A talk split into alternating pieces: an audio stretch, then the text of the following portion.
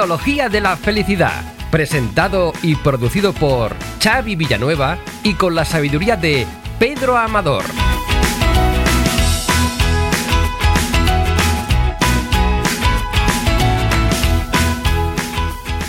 Hola a todos, os doy la bienvenida a este segundo capítulo del podcast Tecnología de la Felicidad.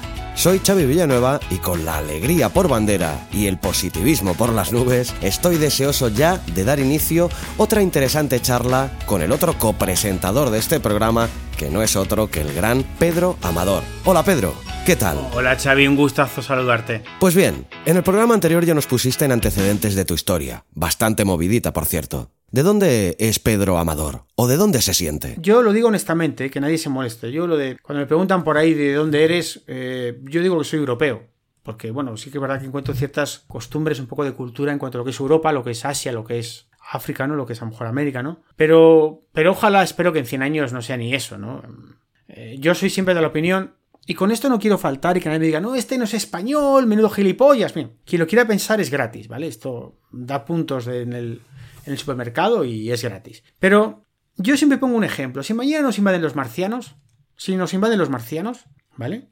Y nos tenemos que unir todos, a mí que me importa que el que está conmigo luchando contra los marcianos, digo marcianos malos, ¿eh? No de los buenos, de los malos, malos que están tirando armas químicas y muchas cosas, ¿no? Sí. Digo, yo mañana hay que luchar contra los marcianos, por ejemplo, es un ejemplo. Y de repente, ¿qué me da si el de al lado es de Corea del Norte, de Corea del Sur, de Zimbabue o de Estados Unidos? Me va a dar igual. Estamos todos remando a salvar el planeta. Entonces, cuando te, te vas a este extremo mental, insisto que dejo que todo el mundo me critique lo que quiera, yo he tenido oportunidad de romper muchas creencias que me han metido en el DNN muy profundamente, ¿vale? Y una de ellas es la del país. El país de nacimiento es donde has nacido y punto. Ese país no te lo tienes por llevar a la tumba. Ese pasaporte no tienes que dormir abrazado con él. Es un país donde has nacido y te da una serie pues, de cultura, de cosas que bien. Pero también igual que te da una serie de cultura, no te da otras culturas. O sea, estás de libre, puedes moverte libremente y aprender muchas cosas. Cualquiera me puede decir, bueno, es que como en casa no está en ningún lugar. Bueno, vale, no lo, no discuto. Pero entonces... Eh... Pero que en la variedad está el gusto, ¿no? También en casa se está muy bien, pero unos cuantos días, luego otros días viaja, otros días... Bueno, que no, una cosa no tendría por qué evitar la otra, ¿no? No, aquí vuelvo que hay personas que son más de moverse, como yo, personas que son, no son de moverse. Lo cual respeto, o sea, porque para mí, Xavi, creo que el valor fundamental que sí que me gustaría transmitir en, estos, en estas charlas, en estos podcasts que tenemos, es que más que felicidad, que está muy bien, podemos hablar mucho de la felicidad, hay una cosa suprema, que es la que cuando falta, vamos, vamos, nos dan por el CVLO, que se llama respeto. Sí. El valor respeto, Xavi. Cuando no hay respeto, ¿vale? Que nadie hable de felicidad, ni del mambo, ni del baile, ni de nada. Si no hay respeto, te quedas en casa y eres un desgraciado. Y me da la sensación, y no quiero sonar a abuelo cebolleta, pero creo que se ha perdido mucho, ¿no? Esto, el respeto. Más que, se, más que perderse, te diría que nos están educando, metiendo en la vena la, la, la esta violencia mental, no sé cómo decirte, el odio al, al, al, que es distinto, el odio al que piensa distinto, lo cual yo lo digo abiertamente, honestamente, ¿no? Te voy a poner un ejemplo, voy a ser ahora, me voy a mojar, voy a mojarme claramente, voy a... La religión católica sí. se basa en el perdón, ¿de acuerdo? Sí. Bien, pues se basa en que puedas evolucionar como persona. De ahí que tengamos a personas como Nelson Mandela, que no olvidemos que era parte de un grupo terrorista, lo voy a repetir, era parte de un grupo terrorista, que posteriormente, si no me equivoco, le dieron el Nobel de la Paz, ¿no? A Nelson Mandela, ¿no? Sí. Bien. ¿Por qué? Porque Nelson Mandela lo valorabas por lo que hacía en ese momento, no por lo que había sido hace 30 años o 40 años, ¿vale? ¿Por qué aceptas que ha crecido? Esto que parece tan trivial lo que estoy diciendo, estoy poniendo el ejemplo con Nelson Mandela, ahora nos hemos vuelto de un chimpancé profundo culpando a lo que hizo en personas que a lo mejor hicieron hace ocho años. ¿De acuerdo? Entonces la gente se embucla en esto. Bueno, es que este es un terrorista, no sé qué, cuántico, no sé cuántos. Bueno, el concepto de terrorismo yo creo que se ha degradado tanto en los últimos tiempos que no, al menos, no sé. ¿Qué piensas tú de esto? Pero la verdad que se ha, se ha, llamado terrorista a gente que simplemente había hecho un comentario verbal, ¿no? Se, creo que se ha perdido un poquito, incluso el respeto al lenguaje también, ¿no? Es que no se llama faltar respeto al lenguaje, se llama ser, uno, ser, ton, ser tonto, porque el lenguaje es una ciencia exacta, que la usas bien o la usas mal. Uh -huh. O sea, la gente la usa mal. La gente la usa, la gente, mucha, mucha gente, no voy a generalizar, ¿eh? mucha gente la usa muy mal. Y lo hace, y aquí voy a ser franco, lo hacen para manejar a que la gente vaya hacia un sitio. ¿De acuerdo? Existo el tema de la bandera. El tema de la bandera, por ejemplo, que ahora tenemos aquí este programa que tenemos en España con el tema de la bandera, que en España nunca hemos sido de bandera. En otros países sí, pero en España no. También es un tema de cultura, ¿no? De costumbres. Yo por besar la bandera o por mm, decirle, llevarme unos calzoncillos con la bandera, no soy más de ese país. Ya. ¿De acuerdo? Esto lo voy a decir, voy a repetir nuevamente. Por yo llevar un calzoncillo de la bandera de Estados Unidos, de España o de, de Inglaterra, no soy más estadounidense, español o, in- o inglés. No. Soy más de ese país en cuanto que más respete las normas de esa constitución. ¿De acuerdo? Entonces, la constitución, por ejemplo, uno de nuestros artículos en España, al menos en España, es pagar impuestos. Eh, no, por llevar la bandera, llevarla, o sea, la bandera no, no te está diciendo que estés cumpliendo la constitución. Entonces, ahora la gente se enfada por si, si haces algo, un gesto contra la bandera, entonces que eres un proetarra no sé cuántos. Pues bueno, pues honestamente, no. O sea, eh, la bandera es una cosa que es un símbolo gráfico que está muy bien, insisto, pero que al final lo único que hace es diferenciarnos. Y todo lo que nos diferencia nos acerca de vivir en plenitud con más gente. Es verdad que hemos sido criados por, por grupos y nos hemos ido criando por grupos, nos hemos ido enfrentando, pues porque no tengo, tendría, podría explicarte más los temas, pero en el fondo, si rompes todas, si rompiéramos todas esas barreras, que son barreras que al final nos ponemos mentalmente, es que este como es de otro sitio, pues ya nos va a robar y tal, ¿no? Que a veces pasa, ¿eh? Sí, sí. Pues seamos tan, tan- vayamos, tampoco vayamos al positivismo este, ¿no? A la psicología positiva que el mundo es feliz. No, a ver, hay que, hay que tener cuidado, ¿eh? Tampoco cuidado, no estoy aquí diciendo que todo el mundo sea santo, un santo, que no lo digo, digo así. Pero en nuestra cabeza nos ponemos esquemas mentales que nos están limitando muchas veces de ser felices. Lo voy a repetir para que quede bien claro. Nuestra cabeza está llena de esquemas mentales que nos limitan a ser felices. Y aquí está el, la variable miedo. Porque si te das cuenta de un niño pequeño, un niño pequeño hace de todo. Mm, Sonríe a todo el mundo, va por todos los lados, hace de todo. No tiene miedo, ¿verdad? Hoy en día un poquito más que antes, ¿eh? porque yo creo que eh, como se tiende un poco a la sobreprotección en líneas generales, también generalizando, no son todos los casos, evidentemente, pero eh, sí que es verdad que yo, yo lo he visto incluso, bueno, con mi hijo, no sé si a ti te habrá pasado lo mismo, yo, pues raro no era el día que de crío yo no llegaba acá a mi casa sangrando con una rodilla porque me había caído con la bicicleta o lo que sea, y era lo más normal del mundo. Y en cambio a día de hoy ves a los padres en los parques con los niños y, y no lo dejan ni tirarse del tobogán a ver si se van a romper el pantalón o se van a ensuciar las bambas, ¿no? Las zapatillas de deporte que hay. Totalmente de acuerdo. Eso es para otro, para otro podcast que podemos hablar mucho tiempo. Yo a mi hijo le quiero la libertad. La libertad de que se pegue un golpe si quiere. ¿Vale? O sea, si quiere, no. O sea, no es lo deseable. Evidentemente, a ver, es que está queriendo que su hijo se mate. No, me no. A ver, pero los niños tienen que aprender, ¿vale? Y todos tenemos que aprender a base de golpes. O sea, uno no aprende a andar sin caerse. Y caerse es bueno, porque aprendes a cómo no caerte la próxima vez, ¿no? Por ejemplo. Aquí discrepo. ¿No? El caerse no es en sí bueno, es una parte del procedimiento. Del, o sea, es decir, porque si caerse es bueno, ¿por qué no te caes todo el día? O sea, Bueno, sí. me explico, es parte del aprendizaje, es correcto. El caerse no es bueno, pero, Indirectamente me venía a referir, sí, claro. pero está perfecto. ¿Me entiendes el punto, no? Sí, sí, sí, sí. Porque luego, o sea, hablando, no, es que caerse es bueno. No, mira, no, caerse no está bien. O sea, pero es parte de que el aprendizaje, ¿no? Y entonces, y eso del aprendizaje podemos hablar mucho más, ¿no? Pero vamos al tema del miedo. Tenemos miedos y yo de pequeño, yo sabía que compartía, todo el mundo decía, esto lo aprendí no sé en qué libro de budismo o no sé en qué lo, lo aprendí, pero yo decía de pequeño que solo le tengo miedo al miedo. Muy buena. Y esto es muy divertido, ¿no? Y era muy, muy Ocurrente. recurrente, ¿no? Muy. ¡Hala! Aquí voy yo y ya soy yo súper feliz. Cuidado con esto. Esto luego lo aprendí con un gran. Tuve un gran mentor, se llama Tim. Tim, ahora no me acuerdo el apellido ahora.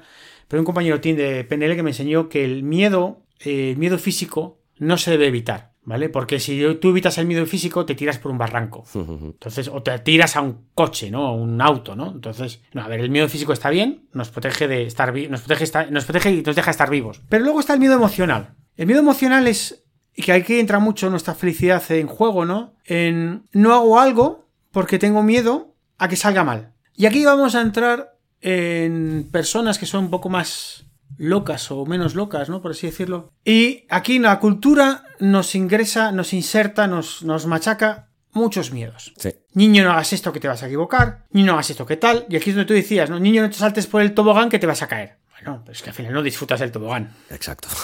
Y aquí, dependiendo de cada persona, y aquí hay que analizar cada caso en su punto, ¿no? Hay que mirar el conjunto de miedos que tiene metido en el cuerpo para darse cuenta de lo que le limita a ser feliz, a realizarse como persona, ¿vale? Sí. Te pondré ejemplos. No es que yo toda mi vida he querido ser médico o ser abogado o lo que fuera, pero claro, es que me dijeron que, que había que Estudiar trabajar mucho. duro o que había que hacer tal, ¿no? Y te encuentras mucha gente que se ha limitado toda la vida en hacer algo, porque los padres, o los abuelos, o los padres, o quien los criara, da igual. Les metieron un cromosoma, por así decirlo, un- una creencia en la cabeza limitante. Sí. Y han crecido toda la vida con eso. Sí, la verdad que eso yo, yo tengo ej- ejemplos muy gráficos también. Yo, por ejemplo, soy músico, soy guitarrista y siempre que me ve alguien tocar la guitarra, siempre el, el típico que dice, hostia, yo toda mi vida me hubiera encantado aprender a tocar la guitarra y no sé tocar la guitarra. Digo, ¿qué edad tienes? No sé, 30 o 40. Digo, ¿qué pasa? ¿Te has muerto ya? ¿No, no, no tienes tiempo todavía? ¿Por qué cerrarse esa puerta ya directamente, no? Porque bien es sabido que todos los guitarristas sois unos holgazanes. Será por eso, será por eso. Claramente, tú buscas en Google qué es un guitarrista y es holgazán y ya está.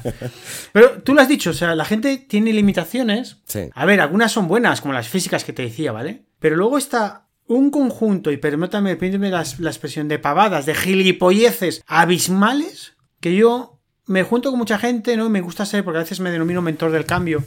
Y los miro y digo, es que ¿cuándo vas a empezar a hacerlo, no? Ya. Y hay que dejar a la gente que sea libre, que elija, ¿no? A mí sobre todo me molesta cuando la gente se queja de algo y no hace nada por hacer, por conseguirlo, ¿no? Mm, La dichosa procrastinación, ¿no? Que- Sí. Esa palabra que se ha puesto tan de moda, el dejar para después las cosas, ¿no? Para otro día. Sí, Bueno, esto ya- palabra que yo odio, porque bueno, simplemente Sí, postergar las cosas. queda un poco petulante y eso, pero bueno, mira, me ha- me ha salido así. Sí, yo personalmente creo que no, nadie sabe lo que es esa palabra, pero bueno, postergar las cosas. Postergarlas, dejarlas para después eh, sin ningún motivo aparente, ¿no? Bueno, ya lo haré otro día y eso ya sabes que va, es- va ligado a no lo haré nunca.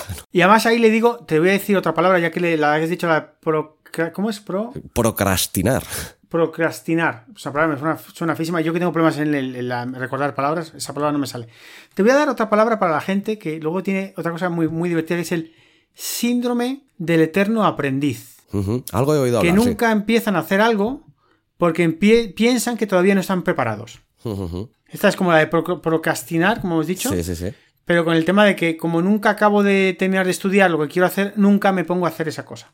Y a lo mejor eh, Síndrome del eterno aprendiz. simplemente con empezar a hacerla ya aprenderías también, ¿no? Todo es como el caminar, te vas a caer. Entonces, Sí. al final te das cuenta, que si te das cuenta, fíjate, al final todo es, es como un largo camino, la felicidad como que está al final del pasillo, y nosotros mismos nos ponemos en la cabeza un montón de barreras para ser felices. Lo voy a repetir de nuevo, nuestra propia cabeza se pone muchas limitaciones para ser felices. Y ahora voy a generalizar, porque es verdad, es verdad que en algunos países, es verdad, y no valoramos a veces lo que tenemos. En algunos países, es verdad, se pasa hambre, mm, de pequeño ya te ponen a trabajar, con ocho años te ponen a trabajar en una obra, o sea, te puede pasar. O sea, voy a dejar a un lado esos países, porque bueno, hay países pobres y demás, pero en general la mayoría de las personas con las que nos movemos, voy a generalizar de nuevo, tenemos para comer. O sea, un techo y para comer. Voy a generalizar, ¿vale? Que nadie me venga con tonterías de, bueno, es que yo quiero dormir en un hotel de 5 estrellas o yo quiero comer todo el día marisco. Vale, eso son tonterías. Pero teniendo, Xavi, para comer y para dormir, y un retrete, por así decirlo, y un baño, Muy necesario también, la verdad, si no. es, es- suele ser necesario, sí. Estaríamos muy felices, pero viviríamos en la inmundicia. Teniendo para comer y para dormir, si te das cuenta,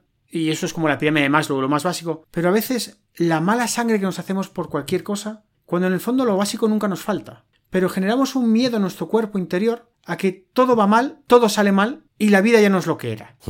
Y entonces, como te decía con la pizza de antes de los 7 euros, ¿no? Olvidamos saborear a veces lo que tenemos, disfrutarlo.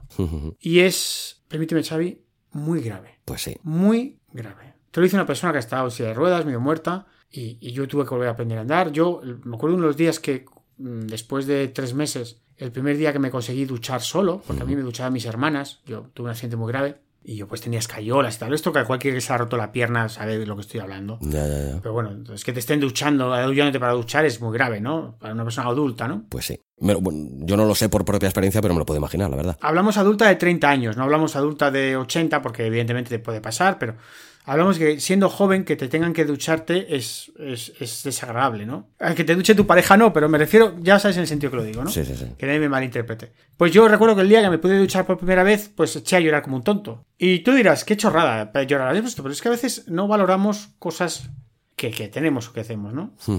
Tampoco caigamos, ca- caigamos en la psicología esta de ultrapositivismo de sonríe con todo.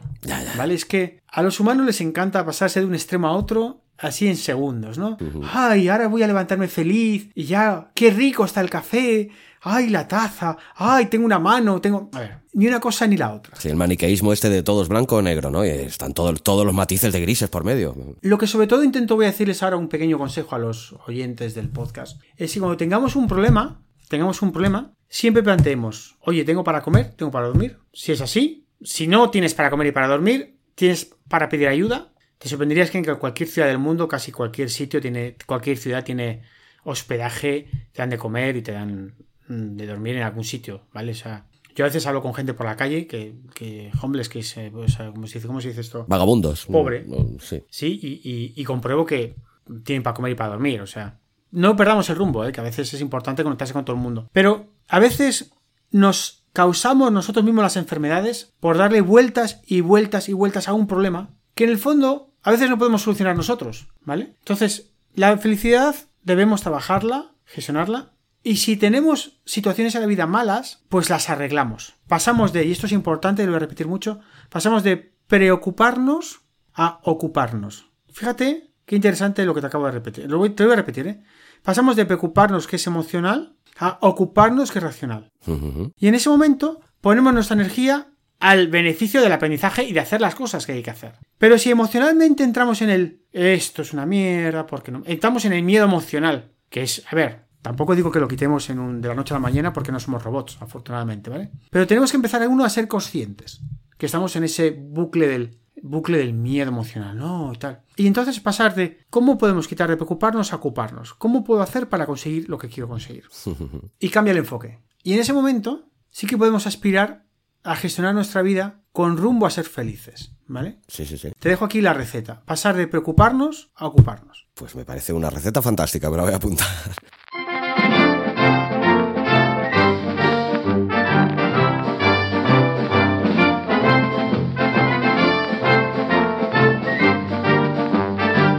Noticias felices.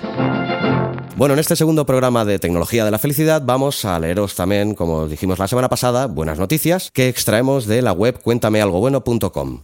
Y esta semana pues vamos a hablar de un tema eh, que es el ictus, una epidemia que se puede evitar. Y leí en la noticia que dice que la Federación Española de Ictus, la FEI, recuerda que la mayor parte de los casos de ictus se pueden evitar. Uno de cada seis personas en el mundo sufrirán un ictus, sin embargo, si se controlaran los factores de riesgo se podrían evitar hasta el 80% de los casos, Pedro, según afirman los expertos. 80%.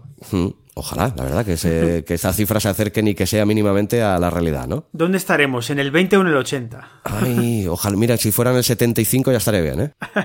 Bueno, pues tal como se recoge en el estudio Impact 01, menos de un tercio de pacientes que han sufrido un ictus isquémico tienen los factores de riesgo controlados. La mayoría de pacientes están recibiendo tratamiento, pero el objetivo solo se alcanza en uno de cada cuatro. Urge, por tanto, mejorar la correcta cumplimentación de las medidas de prevención secundaria del ictus. A pesar del impacto establecido de estos factores de riesgo en la aparición de enfermedades cerebrovasculares como el ictus, diversos estudios han revelado el escaso grado de control sobre los mismos. Dice la estadística que entre el 40 y el 50% de los enfermos abandona el tratamiento tras dos o tres años de haber sufrido un infarto cerebral, lo que favorece evidentemente la aparición de un segundo evento cuya repercusión será peor que la del primero. Qué lástima, ¿no, Pedro? ¿no? Que la gente eh, tenga esta poca constancia. Me parece que la semana pasada hablamos sobre ello ya, de la constancia de la, de la gente, ¿no? Que tras haber pasado un periodo tan difícil llevando un tratamiento médico de estas características, que, que, que la abandonen y no sigan, ¿no? Es, es complicado, ¿no? Y, y yo, fíjate, Xavi, te voy a, para poner a los oyentes un poco en antecedentes, mi padre murió de infarto cerebral. Ostras. Yo creo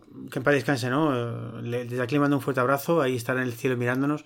Eh, yo creo sobre todo que hay gente que muere de mayor, punto. Y fíjate en cuanto a esto, pues estuve informando un poquito sobre el tema de estos ictus y demás. A veces es como que se apaga el cerebro en un momento determinado, ¿no? En alguna parte del cerebro se apaga, ¿no? Sí. Eh, Eso puede ser una, puede ser una muerte o puede ser algo de... En mi caso ocurrió, yo tuve una parálisis facial nerviosa Tú. que me dejó medio lado de la cara pues parado, ¿no? Y tuve que hacer una rehabilitación. Mm. Del accidente que nos hablaste en el anterior programa. Fue posterior al accidente. Un año y medio después un año, perdón, un año después del accidente, Sí. volví a trabajar demasiado rápido y yo creo que me lo generé por estrés. Bueno, me dijeron que era por frío, yo creo que no, porque pasé frío, yo creo que no. Me pasó que al ir a agarrar un, un avión en Holanda, volver de España, eh, llegué, aterricé en Barcelona con una parálisis facial nerviosa. Y esto, pues, fíjate, te lo cuento porque fue muy divertido, ¿no? Porque yo entré en el, en- en- ahí en Barcelona, en el hospital de urgencias, Sí. me vino a recoger un amigo compañero al, al- al aeropuerto, me llevó corriendo a la- a la- a la- al hospital. Llegué corriendo, mm, entré en urgencias. Rápidamente, al ver que tiene una parálisis facial nerviosa en, en urgencias, mm, me, me atendieron urgentísimamente. ¿Vale? Y me subieron, me acuerdo que me subieron a la cuarta planta de repente, la silla de ruedas, me subió un enfermero, y llegó un médico de repente, y yo estaba como hablando, yo no podía hablar bien porque estaba como hablando mal, ¿no? Sí. Me atendió un, una- un médico, me saca la linterna esta, ¿no? De que, que encienden estas cosas linternas, empieza a mirarme el ojo, la tal, el tal. Y empieza a preguntar, digo, no, mire, es que yo, yo le explicaba al hombre todo, todo emocionado que es que había tenido un accidente hace un año, que a lo mejor eso podía afectar, tal, tal. Pues el hombre de repente, está, te hablo en mitad del pasillo, ¿eh? Sí, o sea, sí, me sí. dejó en mitad del pasillo, me, me- me inspeccionó con el- la luz y tal, y de repente desaparece. Y me deja en mitad del pasillo. Ostras. Mi compañero estaba en la sala de espera abajo, entonces no había tanto WhatsApp, no había tanta cosa, estábamos hablando de hace 14 años, creo. Y yo, pues me quedo abandonado en un pasillo del hospital con mi parálisis facial nerviosa y te lo voy a ser sincero, me quedé totalmente acojonado, asustado. Dirías, "Tier- tierra, trágame, ¿no? Claro, No, no por el hecho de la parálisis facial, que eso pues ya me hablé con mi cuñado que era médico, me dijo, bueno, mira, vete al hospital, sino por el hecho de cómo me habían subido tan raudamente, tan estéticamente, y me asustaron, ¿no? Porque yo en la sala de espera había mucha gente, y a mí me subieron en absoluta urgencia arriba, y yo me asusté porque digo, me estoy muriendo, ¿no? Y no me da cuenta, ¿no? Ya me había muerto otra vez, pero ya me voy a morir otra vez. Y me dejaron ahí, asustado y preocupado. Fíjate cómo funciona la cabeza. Llegó el médico a los 40 minutos y me dice, no, es que me he ido a, cenar. Ostras. Oye, me- sale así de a bote pronto, pero para darle dos hostias, ¿no?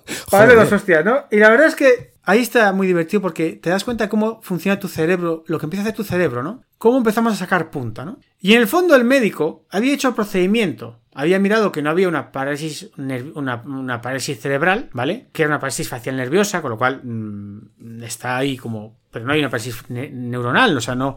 Porque si tengo una parálisis neuronal, me, me- me tienen que operar al instante. ¿Me explico? Sí, sí, sí. Pero te das cuenta. Claro, el hombre también me podía haber avisado, ¿no? Hombre, se podría decir que cumplió el, prot- el protocolo médico correctamente, pero bueno, no fue muy. El tacto brilló por su ausencia, ¿no? Cumplió el protocolo, perdóname la expresión, jodidamente bien, pero humanamente mal. Buena, ¿vale? buena esta, sí, sí. Porque es verdad, hacer cumplió el protocolo, pero hombre, me haber dicho, "Mm, perdóneme, eh, me, me podría haber bajado abajo a la sala de espera con mi compañero. Sí, sí, sí. Pero en ese momento te das cuenta, porque tu cabeza empieza a pensar, fíjate, y lo hablamos el otro día del miedo, ¿no? Sí. El miedo a morir. Y claro, a mí me asustaron, a ver, con motivo, ¿no? O sea, a ver, te estás subiendo de urgencias, pasándote, adelantándote a 20 personas, te están subiendo, te está mirando un médico a toda urgencia, y estás ahí, en ese momento tienes miedo, ¿no? Que el miedo, como te decía otro día, pero era un miedo no físico, sino era emocional. Sí, bueno, el otro día nos decías que tú solo, durante una época decías que solo le tenías miedo al miedo, ¿no? Exacto. Yo, en cambio, por ejemplo, nunca me he cortado en, en decirlo y, y lo readmito hoy que le tengo un miedo y atroz a la muerte. Precisamente que has dicho que has sacado el tema, pues hablemos sobre ello. ¿Qué nos hablas Sí. sobre el, el miedo a la muerte, Pedro? Yo ahora tengo miedo a los tontos, la verdad. Y por eso salgo corriendo. Cuando veo un tonto, salgo Bueno, tontos en el sentido no de tonto, sino del que repite las cosas como un loro, me refiero, ¿eh? Ya, ya, ya. La miedo a la muerte, hace poco lo hablaba con un compañero de argentino y me decía, lo hemos hablado muchas veces, ¿no? Cuando hacemos, curso- cuando hacemos cursos de liderazgo y demás, al final, Xavi, hemos leído ahora mismo una noticia, ¿verdad? Que te decían que el 80% de tal, Sí. el 30% de tal, el 40% de tal, ¿verdad? Y te dan estudios, ¿vale? La estadística, sí, sí, sí. Te voy a dar yo un estudio que tardé, yo he tardado 43 años en esto, ¿vale? El resultado de mi estudio dice que el 100% de la, muerte de la gente se muere. Hostia. Fíjate qué estudio, ¿eh? Te llevó meses, ¿no? Llegar a esta conclusión, Pedro. 43 años me lleva. 100%, a ver, si, a ver si es que... el- espérate, lo voy a repetir para que si el oyente está escuchándolo, a lo mejor ha habido que era un 99, no. El 100% se muere. Eso tenemos ¿vale? que aceptarlo todos, ¿eh? Al menos físicamente. Emocionalmente, en el, perdón, en el, es- en el alma no me meto, ¿vale? Porque no me meto porque además lo desconozco. Yo soy de la, yo soy de la opinión que hay reencarnación porque como no sé como no sé demostrar que no la hay, pues prefiero pensar que la hay, pero fíjate qué sencillo, ¿eh? Mm. Pero el 100% del cuerpo físico, de los cuerpos físicos que hay en este planeta Tierra, muere. Al menos con la tecnología de hoy en día. A lo mejor dentro de 20 años no, pero... Y hacen injertos y en vez de, en vez de ser una persona viva es un plástico, pero bueno. Al margen de esa cosa, el- a día de hoy el 100% muere. Con lo cual, ¿para qué preocuparse? Con mucho preocuparse si la ves venir cerca la muerte, ¿no? Pero si no, deja que llegue cuando tenga que llegar, ya está. Y aunque la veas venir, disfruta cada minuto que tengas. Eso sí. Y así es la vida. Y yo creo que no somos buenos ni malos por morir por morir más, o sea, no somos, perdón, mejores o peores por vivir más años. Yo creo que nos hace mejores el disfrutar cada minuto que vivimos. Te voy a repetir esto que te acabo de decir porque yo creo que hay mucha confusión, ¿no? Ay, quiero vivir 100 años, pero mira, si quieres vivir 100 años haciéndote haciendo gilipolleces, pues yo prefiero vivir 40 y viviendo mejor. Pues sí. Es una experiencia, es una opinión personal, ¿eh? No intento que nadie la compre, que nadie la. Ay, es que no, mire, yo es que. Yo soy de esa, como te decía los finlandeses, ¿no? Que no, el suicidio no está mal, ¿no? Soy una opinión que cuando yo no sea útil, pues eutanasia o fuera, ¿no? Y ya está. Eso de empeñarse aquí. Ese es un gran tema que creo que también estaría muy bien que lo habláramos en, un- en un programa, pero dándole un poco el enfoque más en- importante y no ahora solo como un simple, porque es un tema importantísimo, la eutanasia. Un día te traigo los informes médicos de por qué el 100% de los que hacen eutanasia. Un día lo comentamos.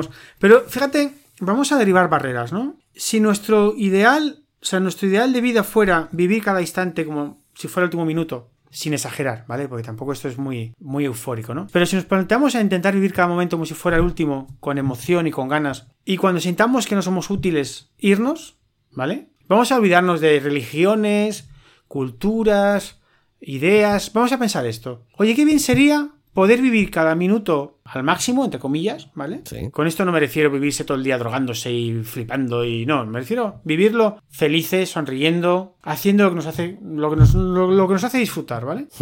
Y cuando ya veamos que no somos útiles en esta vida, porque ya nos hemos hecho mayores, porque nos vamos a hacer mayores, ¿vale? Nuestro cuerpo se va a empezar a degradar, lo queramos o no lo queramos, el cuerpo se empezará a degradar. El cuerpo se va a degradar y, y- y- y el no aceptarlo es, es de estúpidos, ¿no? Porque yo no quiero ser viejo nunca, pues yo estoy feliz, o sea, estoy más feliz ahora que cuando tenía 15, 20 años, punto, ¿no? Y pues, soy más consciente de que he vivido, ¿no? Entonces yo, fíjate qué importante sería eso y poder, si nos planteáramos una, una ley de vida así, fíjate Xavi, por un momento quiero que la gente lo piense, qué importante sería vivir, vivir bien cada momento y cuando dejamos de ser útiles, ya no vivir más. Pues sí. Y puestos así encima de la mesa, que es un razonamiento de lo más lógico, sencillo, y creo que no admite mucha complicación de entender, ¿no? Empieza la gente a pensar, no, es que voy al infierno, es que voy al no sé cuántos, es que tal. ¿Qué tontería es esa? Y no es, no es quedarse en el infierno, vivir sin ser feliz o sin valerte por ti mismo. No sé, eso es- sería el infierno en vida, ¿no? Precisamente. No, no sé, porque no sé lo que es el infierno para cada uno. para algunos es, una, es un sitio muy rojo, lleno de, de fiestas y demás. No, no me voy a meter en eso. Eh, es que no, no, yo creo que hay que utilizar un poco el sentido común, ¿no? Se mete la religión. Y la religión nos mete como zombies. Algunas, ¿eh? Voy a generalizar un poquito. El concepto de, de vivir muchos años. Pero es que, a ver, eh, muchas religiones han inventado hace miles de años. Cuando no vivíamos 100 años, cuando vivíamos 30, 40, 50. Sí, ¿De sí, acuerdo? sí. Que en un periodo muy corto de tiempo, en, el- en la historia de toda la humanidad, en un periodo muy corto de tiempo, el- el- la longevidad de, la- de las personas se ha alargado muchísimo, claro. Que era a principios, a principios del siglo pasado, sí, no sé si era 60 años o 65 la edad media, y ahora estamos, ahora estamos en los 80 y tantos, al menos en Europa, claro, hablemos eh, en el primer mundo. Claro, entonces, a ver, yo no quiero blasfemar ni entrar en ningún concepto bastante eh, que pueda ser resultar eh, ridículo, ¿no? Pero, por ejemplo, la religión, por, por hablar de la católica que tenemos presente, ¿no? La católica este, mm, da en sus bases, ¿no? Que hay que vivir, procrearse y multiplicarse, etcétera, ¿no? Y el- la musulmana todavía más. Pero estamos en un mundo que al final tiene un espacio ilimitado. Entonces, eh, la propia religión te está diciendo que a largo plazo te suicides. Lo voy a repetir porque a lo mejor no se está entendiendo. La propia religión, que está diseñada hace miles de años, ¿vale? Que en ese momento su diseño tenía sentido y funcionaba correctamente, tiene un diseño en sus bases que no, es respeta, no respeta el espacio que tenemos en el mundo. Ya. Yo intuyo por tus palabras que no lo eres, pero ¿eres religioso tú, Pedro? Yo sí, ¿Mm? yo sí, o sea, yo creo mucho en Dios, creo mucho en otras vidas, creo mucho en muchas cosas. Digamos que yo soy muy creyente, poco practicante. Bueno, O al menos no practicante en el formato que hay que practicarlo, ¿vale? Yo considero que el llamarse practicante, te voy a poner un ejemplo concreto, volvemos al tema católico, de irse los domingos a confesarse y el resto de la semana hago putadas a todo Cristo, perdóname la expresión, Sí. acabo de soltar muy, muy bruta. Esto es una hipocresía y poco respeto a la, a la religión que profesan, que profesan algunos. Totalmente de acuerdo. Yo creo que es mejor eh, ser practicante toda la semana. Sí.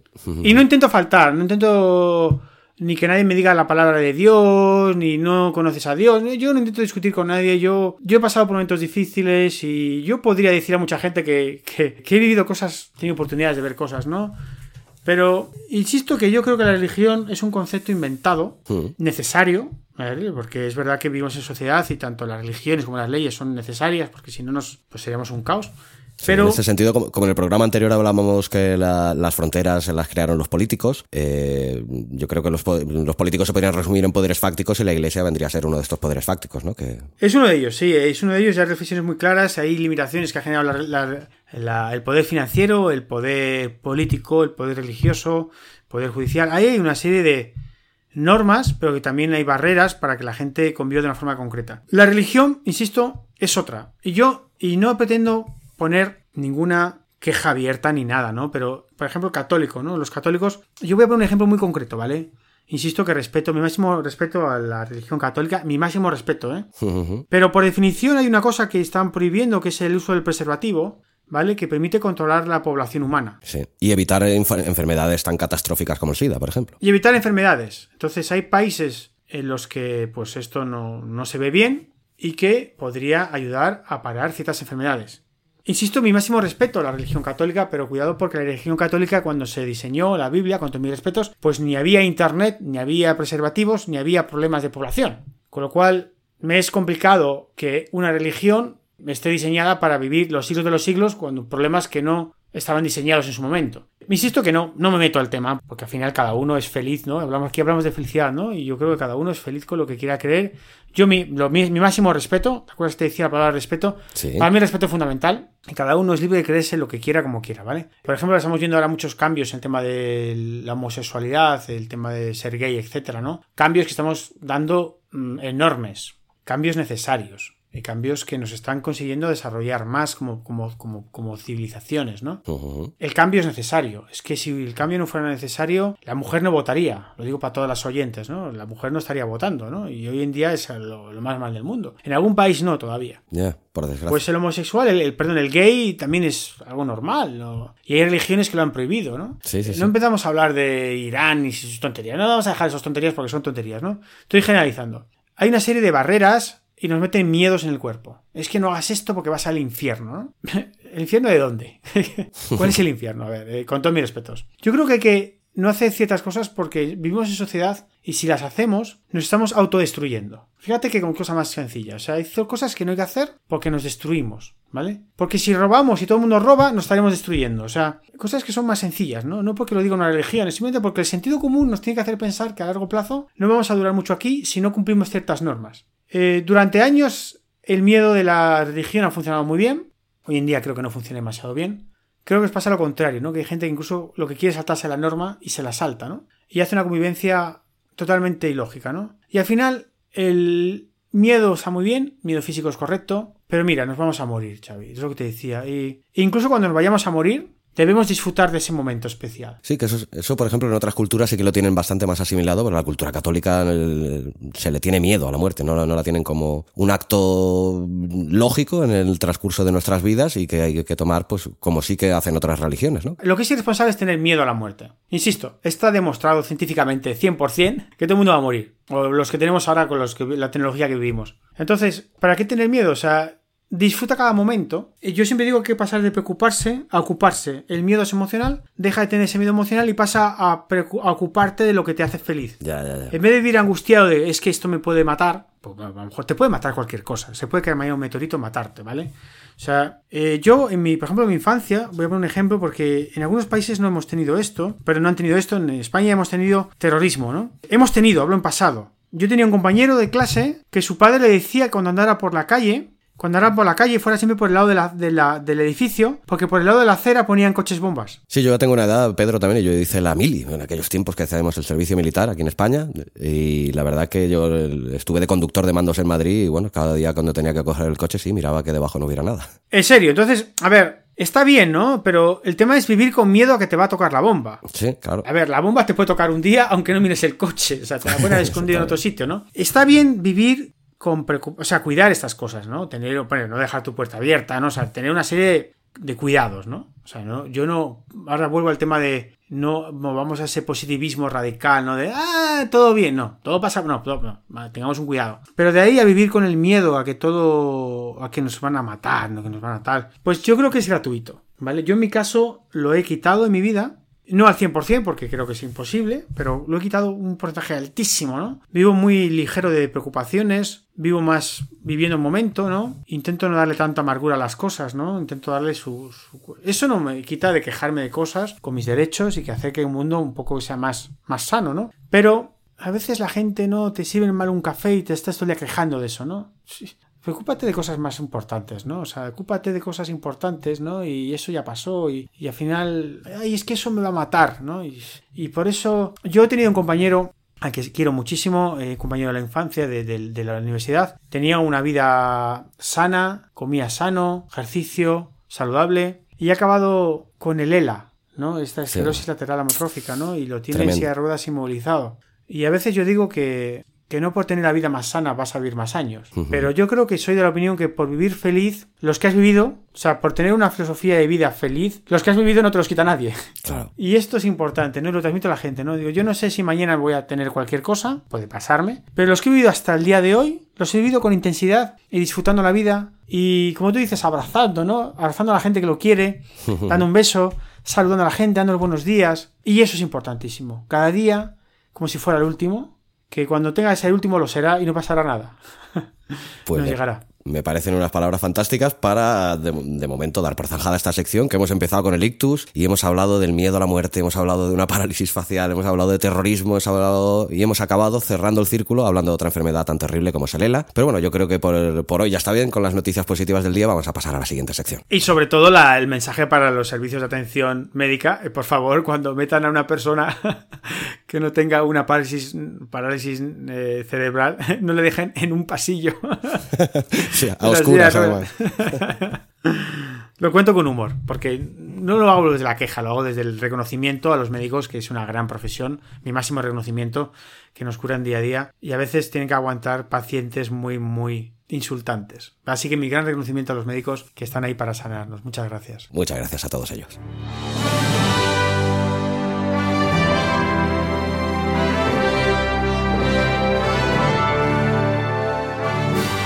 El tema del día. Bueno, y en este segundo capítulo de Tecnología de la Felicidad volvemos a retomar el tema que empezamos eh, en el programa anterior con respecto a la metodología auto-coaching y que nos ocupará seguramente algún que otro programa además del de hoy. Bueno, a ver, Pedro, retoma el tema otra vez y explícanos un poquito a ver eh, pues más cosas sobre esta curiosa metodología. Autocoaching, la metodología autocoaching nos servía, pues, la idea es que agarraba el concepto de la marca, de la disciplina del coaching, ¿no? Sí. Era una marca que tú, tú mismo te hicieras autocoaching. A ver, partamos de que hacerse uno mismo autocoaching es inviable, ¿vale? Es como autooperarse, Ya, ya, ya, ya. ¿vale? Hombre, pues hombre, viable es, te puedes operar el, el dedo, ¿no? Pero el corazón no. Entonces, eh, hacerse autocoaching es, es viable, ¿no? Te puedes hacer las primeras pautas. Y es la idea, ¿no?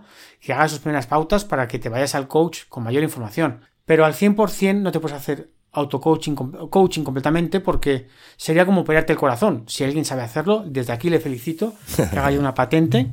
Autooperarse, que haga la patente porque será el éxito mundial, eh, tecnología punta para el siglo XXI, XXII, XXIV y XXV.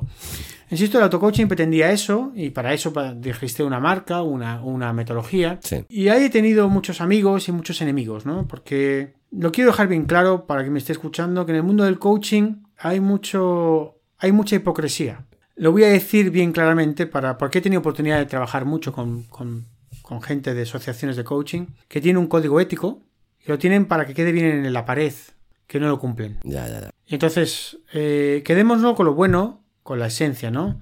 Es como el, el- bueno, no voy a hablar, no voy a hablar de religiones, ¿no? Pero el coaching que es una cosa maravillosa, fantástica, pero que menos código ético y más ponerlo en práctica, apoyando a la gente y dando gente de verdad técnicas para que crezca profesionalmente, laboralmente y personalmente, ¿no? Pues sí. Ahora estamos con el. También lo comentamos otra vez de tema de las ciencias sociales, ¿no? El happy flower, la psicología, la. Perdón, la ciencia de la felicidad. La ciencia de la felicidad, recordemos que no es exacta, es social. Sí, sí, sí. A poner la palabra ciencia no la hacemos exacta, la hacemos social.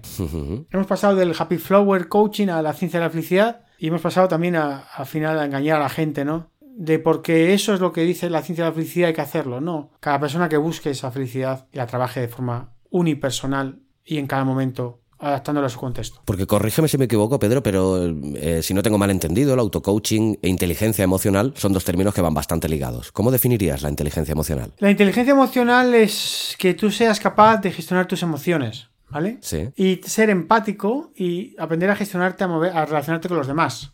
Hasta ahí, yo no soy experto en inteligencia emocional, pero ahí, ahí lo- yo la defino, insisto, no soy experto en la materia, aunque sí que he trabajado mucho en inteligencia emocional. La inteligencia emocional es una parte eh, de la, de la human- del humano, ¿no? Sí. Pues luego está la, raci- la racional. Y ahí entramos mucho a lo que te decía de que el capitalismo trata mucho la racional.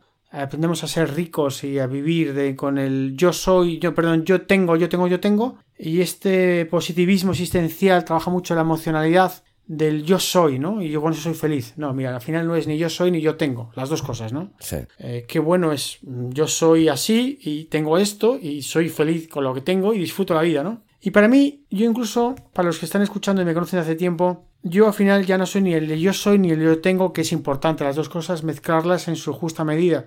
Que para mí es muy importante juntar el emocional con el racional, el yo tengo con el yo soy, y no dejar una cosa a un lado ni a otra, sino juntar las dos cosas, ¿no? Y la inteligencia emocional nos ayuda mucho a desarrollar ese yo soy, ¿no? Yo me relaciono, yo aprendo a desarrollar una serie de habilidades que son súper importantes, ¿no? Están las, las actitudes y las aptitudes con P, ¿no? Nos han creado mucho las aptitudes con P y las actitudes con C nos dan esas habilidades emocionales, ¿no?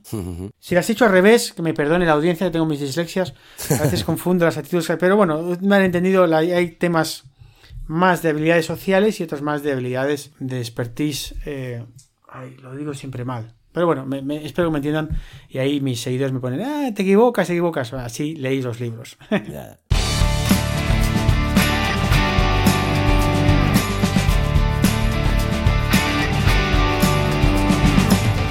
Frases con reflexiones de motivación. Bueno, pues hoy en esta sección de las frases con reflexiones motivacionales de Pedro Amador, tenemos otra de sus grandes frases que, como ya dije en el programa anterior, pues podrían haber sido célebres y dichas por una celebridad, pero bueno, sí, en el fondo la dijo una celebridad, que es Pedro Amador, y que tenemos el placer de tener aquí en cada programa. El la- hombre, el experto de la felicidad, nos trae otra frase hoy. Esta la, la he seleccionado yo hoy, ¿eh? De la, la semana pasada la seleccionaste tú. Te digo otra que está en, mi, en la portada principal de mi página web, pedroamador.com. Sí. Esta me encanta. Triunfar es parte de la vida. Fracasar también. Muy buena. Qué buena, estas dos veces nos han educado tanto en el triunfar, en el ganar, en ganar, ganar. Que está bien, ¿eh? Hmm. Está muy bien, es verdad, porque tampoco es bueno que nos, nos, nos eduquen en el fracasar. Ya, ya, ya. Sería de- de incompetentes, ¿no? Pero sí de que te avisen de que existe el riesgo al fracaso, ¿no? Exacto, y quitarnos ese miedo, ¿no? Porque a veces no hacemos, como hemos dicho lo del miedo, ¿no? A veces no hacemos algo por miedo a fracasar. Hombre, a ver, es como comentamos otro programa, ¿no? De lo de andar, ¿no? A ver, nadie aprende a andar sin caerse, ¿no? Sí. Entonces, eh, la parte de caerse es parte de la vida también. No hay que aceptarla como buena, como la mejor, porque evidentemente caerse no es bueno. O sea, no hay que ser, no hay que caer en, el, en, el- en el estu- en la estupidez de, ay, es que yo quiero fracasar para aprender mucho. A ver, ya, no, ya, ya. aceptamos el fracaso como parte del aprendizaje, pero no buscamos el fracaso como forma de vida. ¿Me explico? Porque si no caemos en una estupidez de repetir tonterías. Porque hoy en día es que hay un montón de frases hechas ahí que los gurús hacen y la gente repite. "Oh". Yo me quedo con el tema de tri- triunfar es parte de la vida, fracasar también. Y sin ánimo de sentenciar ni dar la frase ahí del, del momento, ¿no? Sino que no olvidemos que fracasar también es parte de la vida y que si bien no es el objetivo, es parte de la vida. Y ahí dejamos la frase. Bueno, yo me gustaría ponerle una postilla final que si fracasamos, pues eh, lo analicemos y aprendamos de ese fracaso para no volver a caer en el mismo error, ¿no? Perfecto. Pues bien, Aceptamos barco como animal de compañía. Pues bueno, pues tras esto pasamos a la siguiente sección.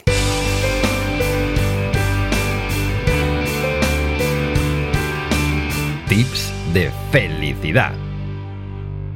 Bueno, pues llegados a este segundo programa de tecnología de la felicidad, hoy Pedro nos va a dar otros dos tips breves o consejos para alcanzar la felicidad o aprender a conservarla. ¿Qué- a ver, Pedro, ¿qué dos consejos son los de hoy? Yo más que tips, que sabes que los odio, pero voy a dar ideas, ¿no? Para que la gente reflexione. Reflexiones.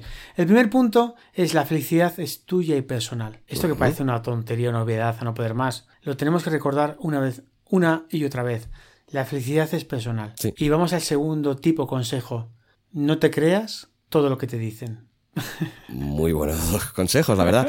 Sobre el primer tip, sí que... eh, ¿Cuál era el primer tip que has dicho? La felicidad es tuya y personal. Pero eso no elude que, que luego, conseguida tu felicidad personal, puedas conseguir también o, o llegar a alcanzar la felicidad grupal, ¿no? La de comunidad. ¿O no? Eh, la felicidad grupal es otro concepto interesante que lo podemos definir. Eh, vamos a quedarnos por ahora a la felicidad Con personal esta. y ya hablaremos de la felicidad de las relaciones y de las relaciones grupales y las sociedades. Ya entraremos en eso, que es distinto porque esa felicidad ya veces no depende de nosotros, depende de una tercera persona que entraremos en otro programa, si te parece, a hablar de las relaciones, de los contratos y de cómo se generan esas relaciones. Me parece perfecto. Pues vamos a dar paso a la siguiente sección.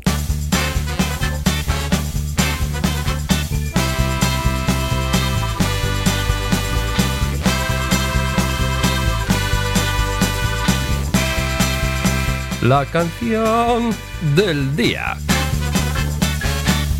Pues bien amigos, eh, llegados a este punto y antes de dar por zanjado el programa, hoy le toca a Pedro escoger uno de estos temas que seguramente que os hará felices. Pedro, ¿cuál es el tema que has escogido? Hombre, a ver, es que eh, me va, el público me va, me va a insultar, me va, se va, se va, se va a molestar, va a decir, este que. Pues es que ahora vamos a seleccionar el despacito. Sí, el de Luis Fonsi o el que quieran, la versión que quieran porque hay un montón de versiones. El vídeo de, de Luis Fonsi que es el más visitado en YouTube, Sí. la verdad es que te anima en cualquier momento. Podemos criticarlo mucho, hay un montón de historias escritas sobre el tema. Es el que más visitas tiene en la historia de YouTube, es espectacular. Yo como he trabajado mucho en temas de vídeo y demás, está súper bien hecho, súper bien orquestado. Tiene una imagen en, en República Dominicana, si mal no me equivoco, ¿no? Sí. Espectacular, es súper bonito y es para darte energía. Es verdad que la letra hay que cuidarla con cuidado porque dice cosas a veces Ay, sí. con mucho doble sentido, mucho doble sentido. Pero para sonreír algún momento y sin entrar en los clásicos que otro día nos decía, el otro día nos decía nuestro compañero Xavi, de vez en cuando merece la pena darse un toque de despacito y sonreír, que la vida es para disfrutarla. Pues nada, la verdad que el, el programa anterior ya advertimos de que iban a ser variopintos los temas. Y eh, eso sí, a todos los que nos estéis escuchando, os animamos a que luego os daremos también nuestros contactos en redes sociales, a que si os queréis apuntar y anotarnos algún tema que os haría, que os hace felices particularmente, pues será también una sección abierta en la que podemos escoger temas que haya cogido los oyentes de Tecnología para la Felicidad. Claro, que pongan muchas veces que quieren escuchar el despacito, también lo repetiremos otra vez. Bueno, pero antes de escuchar el despacito, pues como siempre, os vamos a dar las gracias por vuestra escucha y os deseamos que os haya gustado mucho este segundo programa de Tecnología de la Felicidad. Si es así, no olvidéis suscribiros al podcast y que nos ayudéis, por favor, a difundirlo para llegar cada día a más gente. Muchísimas gracias y sobre todo un saludo a nuestros nuevos escu- eh, las personas que nos están escuchando desde la desde Marte. Nos han llegado ya saludos de Marte, lo agradecemos mucho desde Marte. Os, os mandamos un fuerte abrazo a nuestros eh, a la gente desde Marte. Así que nos han enseñado a decir felicidad en, mar- en marciano Marte que se dice happiness. Así que happiness a lot. Qué, qué bien te expresas en marciano. En marciano lo tengo controladísimo. Fuerte abrazo al marciano. Happiness, happiness. Un fuerte abrazo, Pedro. Dejamos a los oyentes con este tema de Luis Fonsi, despacito. Y como por siempre, por encima de todo, no olvidéis ser todo lo felices que podáis. ¡Hasta pronto! Fuerte abrazo. Ay. Fonsi. Oh, oh oh. Oh.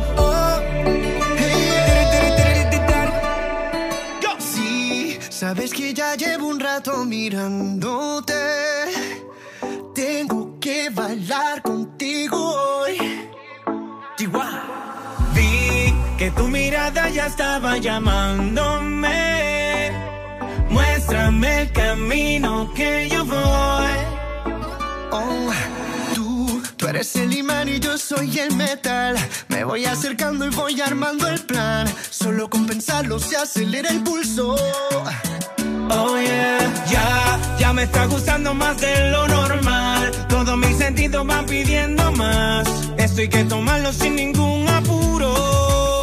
Despacito, quiero respirar tu cuello despacito. Deja que te diga cosas al oído. Para que te acuerdes si no estás conmigo. Despacito, quiero desnudarte a besos despacito. Firma las paredes de tu laberinto y hacer de tu cuerpo tu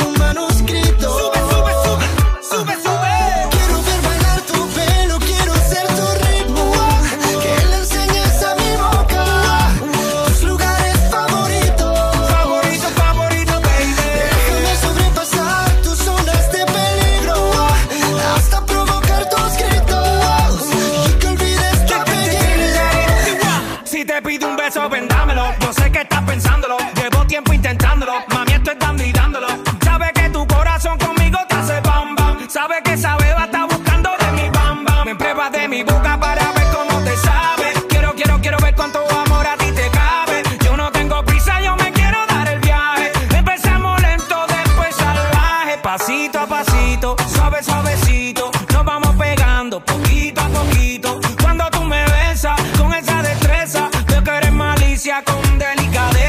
Pasito a pasito, suave, suavecito. Nos vamos pegando poquito a poquito. Y es que esa belleza es un rompecabezas. Pero para montarlo aquí tengo la pieza. Oye. Despacito, quiero respirar tu cuello despacito. Deja que te diga cosas al oído, para que te acuerdes si no estás conmigo. Despacito, quiero desnudarte a besos despacito. Firma las paredes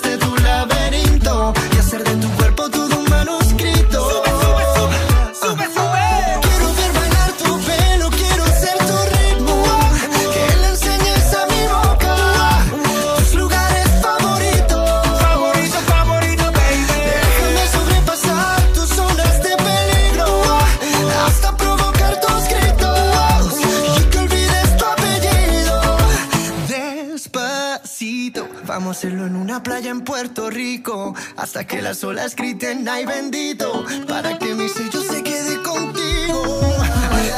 Pasito a pasito, suave, suavecito. Nos vamos pegando poquito a poquito. enseñes a mi boca tus lugares favoritos.